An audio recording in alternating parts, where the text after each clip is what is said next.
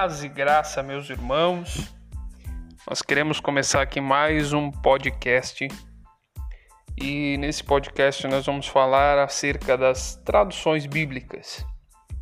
Nós sabemos que hoje no cenário brasileiro, dentro das igrejas evangélicas brasileiras, nós temos uma enorme gama de traduções da Bíblia Sagrada.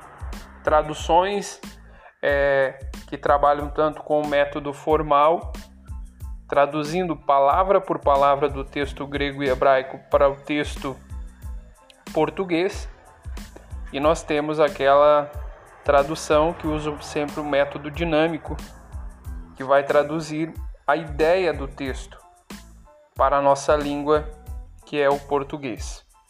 Então, dentro das traduções literais, nós temos Almeida Corrigida Fiel, temos a King James 1611, temos Almeida Revista e Corrigida, que trabalham com esse método literal de tradução, sabendo que essas traduções são baseadas nos manuscritos que pertencem ao texto Receptus.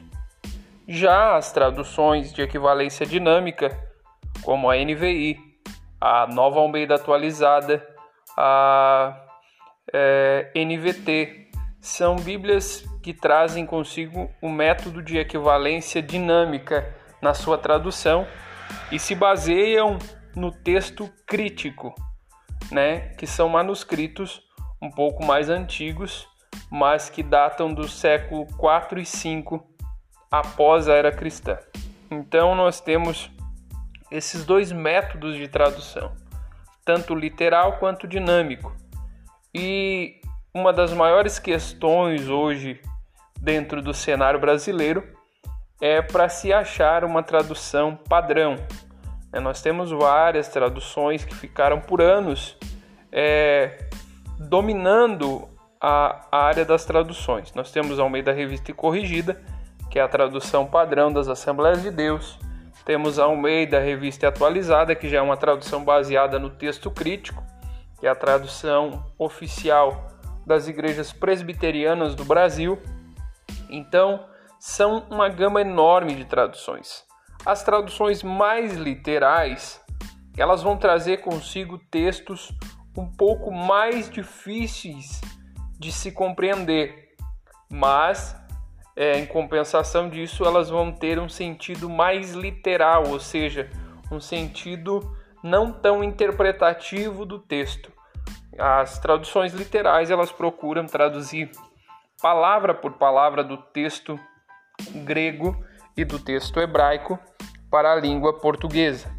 Já as traduções dinâmicas, elas se preocupam mais em transmitir a questão da ideia do texto bíblico, a ideia que o autor bíblico ele estava querendo passar para os ouvintes daquela época, só que porém numa linguagem atual para que os ouvintes contemporâneos, para que os leitores contemporâneos possam ter acesso a essas verdades.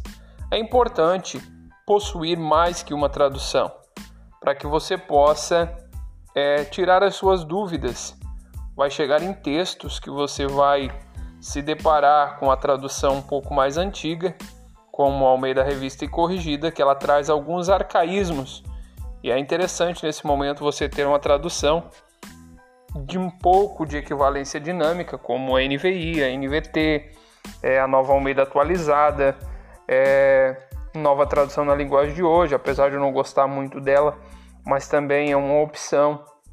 E nós temos também, dentro desse parâmetro de Bíblias atualizadas, as chamadas paráfrases, né? Porque a NV, é, NTLH ela já entra como se fosse uma paráfrase. Paráfrase é o autor daquela Bíblia, daquele material, é, descrevendo o texto bíblico com as suas palavras. Nós temos a IntelliH, temos a Bíblia a Mensagem, que fazem parte dessa categoria de Bíblias, de traduções.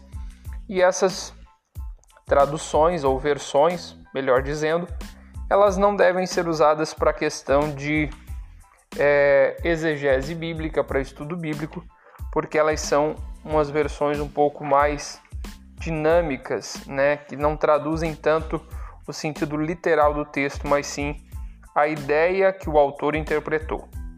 Então, meus irmãos, é importante você ter mais que uma tradução. É, pegando do método formal, nós temos Almeida Corrigida Fiel, Almeida Revista e Corrigida, temos a King James 1611, que é uma tradução que já tem 400 e poucos anos de história. Então são traduções muito confiáveis para você tirar a sua teima. São as chamadas traduções tira-teima. Né? Quando você tiver uma dúvida de qualquer texto bíblico, você pode ter alguma dessas traduções para você tirar a sua tirar a sua dúvida. Já nós temos a NVI, a NVT, a NTLH, a Nova Almeida atualizada, que facilitam um pouco mais o entendimento do texto bíblico, porém, é, algumas palavras nessas versões elas têm uma certa perca de significado, porque, por exemplo, é, a nova versão na linguagem de hoje, a nova tradução na linguagem de hoje, ela traduz a palavra justificação apenas como a palavra aceitação no português. E a gente sabe que a palavra justificar ela traz um sentido muito mais pesado, um sentido muito mais completo do que apenas aceitar. Então é importante, é, tratando-se de doutrinas bíblicas, se ter uma tradução um pouco mais literal para que se compreenda aquilo que realmente o autor bíblico estava querendo transmitir através da mensagem é, inspirada. Então, meus irmãos, esse seria o nosso podcast de hoje. Que Deus possa abençoar a tua vida, que Deus possa te dar um ano novo e uma virada de ano abençoada em nome de Jesus.